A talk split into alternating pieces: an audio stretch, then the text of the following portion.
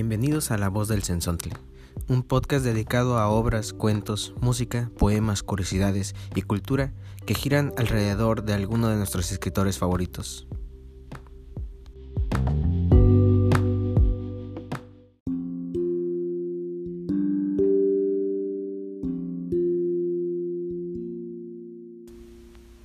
Desocupado lector.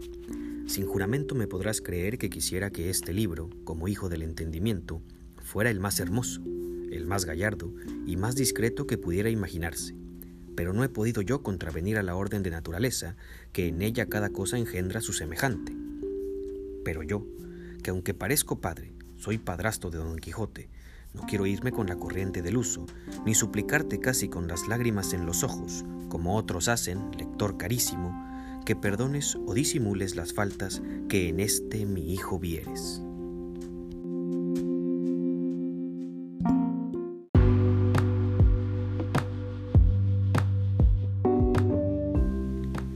Yo soy Mario Méndez. Y yo, Jorge Sánchez. Esta primera entrega les ofrecemos textos del universalmente conocido, el príncipe de los ingenios, creador de una de las parejas más icónicas en el mundo de la literatura. Como ya debieron haberlo adivinado, se trata del famoso hidalgo Miguel de Cervantes Saavedra, el que acabamos de leer el prólogo de su más grande obra, Don Quijote de la Mancha.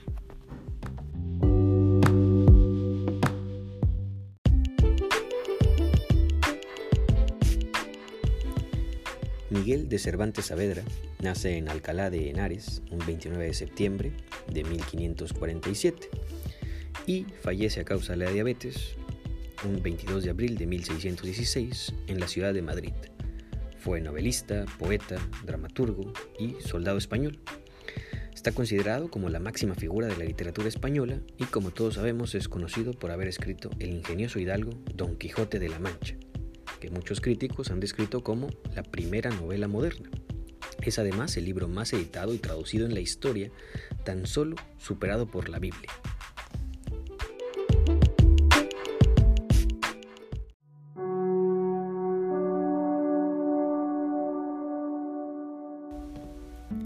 Capítulo primero, que trata de la condición y ejercicio del famoso hidalgo Don Quijote de la Mancha en un lugar de la Mancha de cuyo nombre no quiero acordarme. No ha mucho tiempo que vivía un hidalgo de los de lanza en astillero, adarga antigua, rocín flaco y galgo corredor. Una olla de algo más vaca que carnero, salpicón las más noches, duelos y quebrantos los sábados, lentejas los viernes y algún palomino de añadidura los domingos consumían las tres partes de su hacienda. El resto de ella concluían sayo de velarte, calzas de bayudo para las fiestas, con sus pantuflos de lo mismo. En los días de entre semanas se honraba con su vellorí de lo más fino. Tenía en su casa un ama que pasaba de los cuarenta, y una sobrina que no llegaba a los veinte, y un mozo de campo y plaza que así ensillaba el rocín como tomaba la podadera. Frisaba la edad de nuestro hidalgo con los cincuenta años. Era de complexión recia, seco de carnes, enjuto de rostro, gran madrugador y amigo de la casa. Quieren decir que tenía el sobrenombre de Quijada o Quesada, que en esto hay alguna diferencia en los autores que de este caso escriben, aunque por conjeturas verosímiles se deja entender que se llamaba Quejana. Pero esto importa poco en nuestro cuento, basta que en la narración de él no se salga de un punto de la verdad. Es pues de saber que este sobredicho hidalgo, los ratos que estaba ocioso, que eran los más del año, se daba a leer libros de caballerías con tanta afición y gusto, que olvidó casi de todo punto el ejercicio de la casa y aún la administración de su hacienda.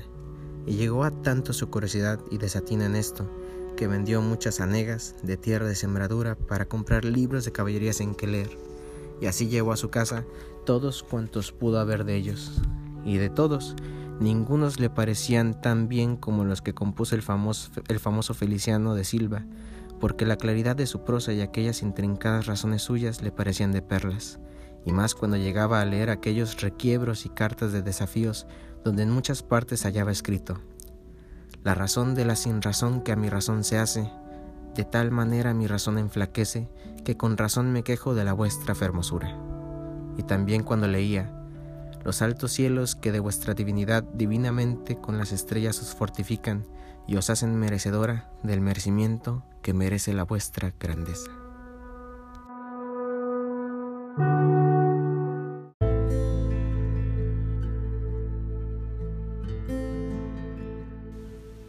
Estando pues los dos allí sosegados y a la sombra, llegó a sus oídos una voz, que sin acompañarle son de algún otro instrumento, dulce y regaladamente sonaba, de que no pocos se admiraron, por parecerles que aquel no era lugar donde pudiese haber quien también cantase, porque aunque suele decirse que por las selvas y campos se hallan pastores de voces extremadas, más son encarecimientos de poetas que verdades, y más cuando advirtieron que lo que oían cantar eran versos, no de rústicos ganaderos, sino de discretos cortesanos. Y confirmó esta verdad haber sido los versos que oyeron estos. ¿Quién menoscaba mis bienes? Desdenes. ¿Y quién aumenta mis duelos? Los celos. ¿Y quién prueba mi paciencia? Ausencia.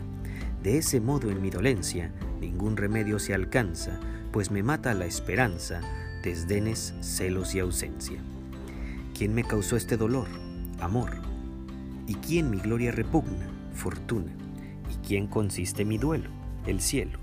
De ese modo yo recelo morir de este mal extraño, pues se aunan en mi daño amor, fortuna y el cielo.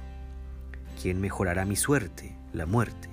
Y el bien de amor, ¿quién le alcanza? Mudanza. Y mis males, ¿quién los cura? Locura. De ese modo no es cordura querer curar la pasión, cuando los remedios son muerte, mudanza y locura. La hora, el tiempo, la soledad, la voz y la destreza del que cantaba causó admiración y contento en los dos oyentes, los cuales estuvieron quedos esperando si otra alguna cosa oían. Pero viendo que duraba algún tanto el silencio, determinaron salir a buscar el músico que con tan buena voz cantaba y queriéndolo poner en efecto, hizo la misma voz que no se moviese, la cual llegó de nuevo a sus oídos, cantando este soneto.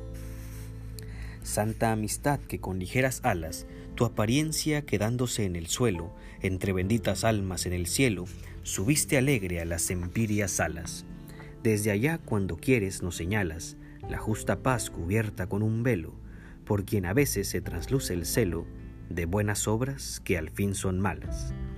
Deja el cielo, oh amistad, o no permitas que el engaño se viste tu librea, con que destruya la intención sincera. Que si tus apariencias no le quitas, presto ha de verse el mundo en la pelea de la discorde confusión primera.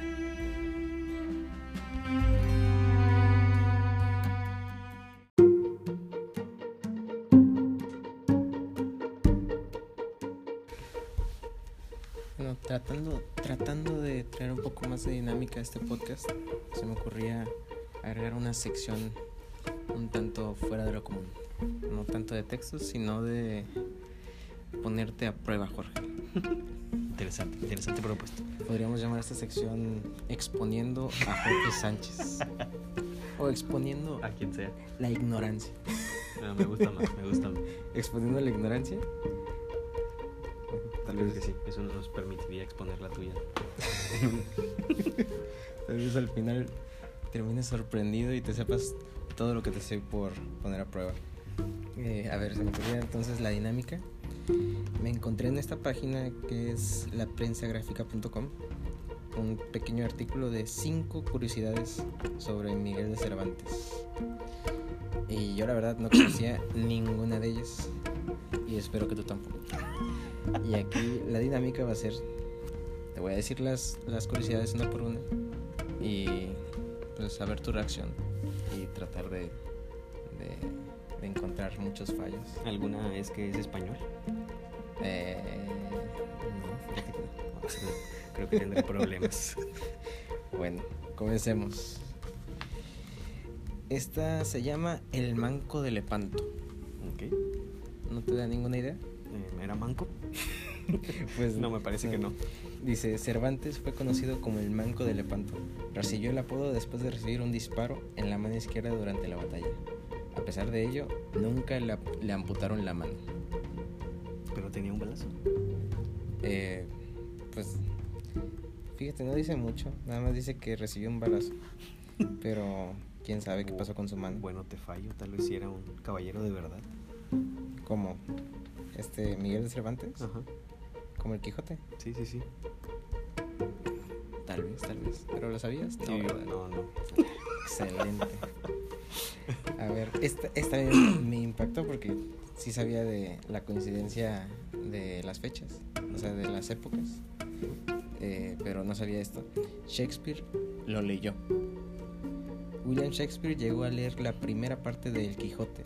Tanto le gustó el inglés eh, que tanto le gustó que el inglés escribió en 1613 su pieza teatral Historia de Cardenio, basándose en un personaje del libro de Cervantes, que de hecho ya acabamos de leer una sección donde Cardenio está cantando, ¿no? Justamente.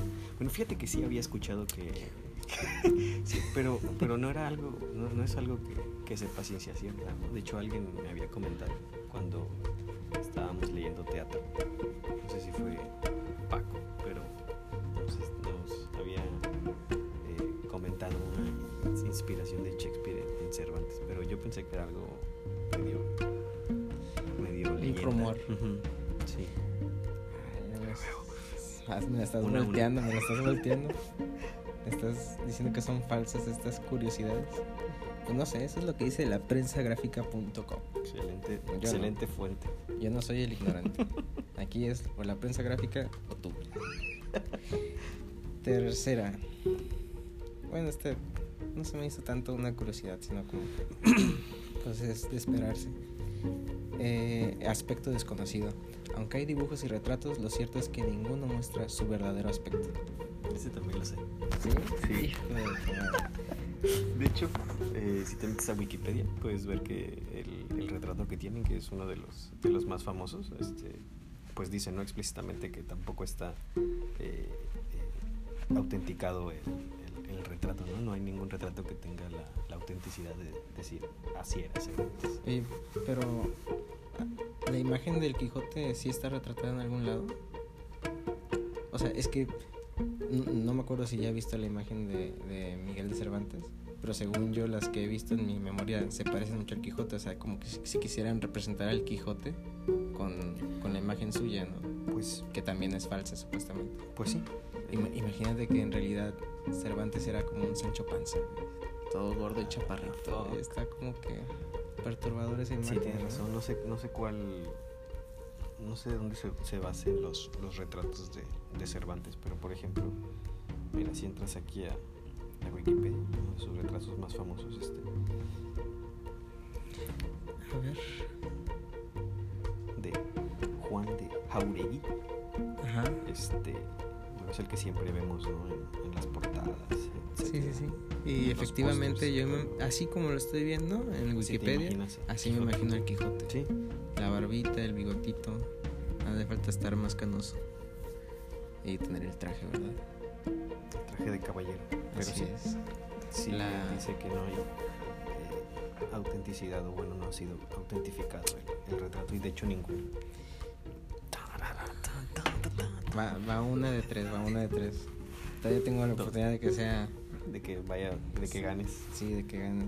No, no, no que gane yo, que sí, que gane la prensa. La prensa gráfica. Aquí yo, yo estoy intacto. Yo nada más soy, soy un medio. Eh, esta es, hasta esta creo que sí la sabía. Bueno, no, no la sabía porque lo que yo sabía es que había sido ese prisionero, ¿no? Pero fue esclavo. En 1575, el barco en el que Cervantes viajaba fue atacado por piratas bárbaros. Fue conducido a Argel, Argel, Argel donde vivió como esclavo durante cinco años hasta que fue liberado junto a su hermano.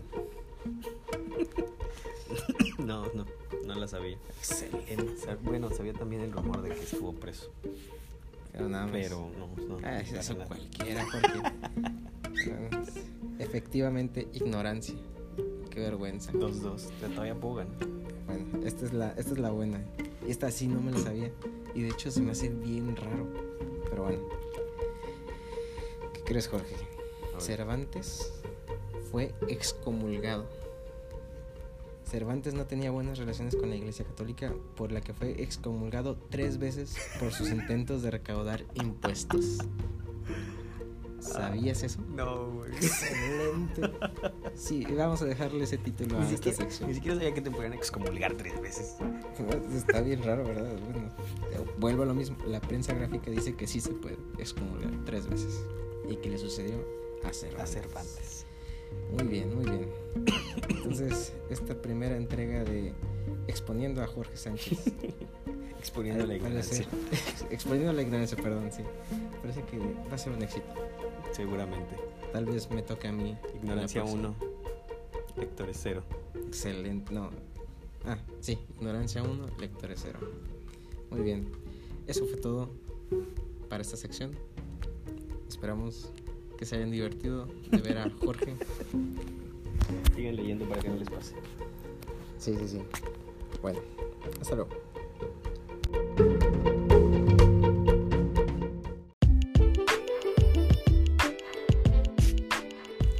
Bueno, Radio Escuchas, con esto llegamos al término de nuestro primer episodio. Esto fue La Voz del Sensón. Si gusta seguir al tanto de nuestros futuros episodios, puedes seguirnos en Spotify, Anchor y YouTube en nuestra cuenta de Academos AC, donde encontrarás material literario como audiocuentos y más programas. Yo soy Mario Méndez y yo Jorge Sánchez y nos vemos hasta la próxima.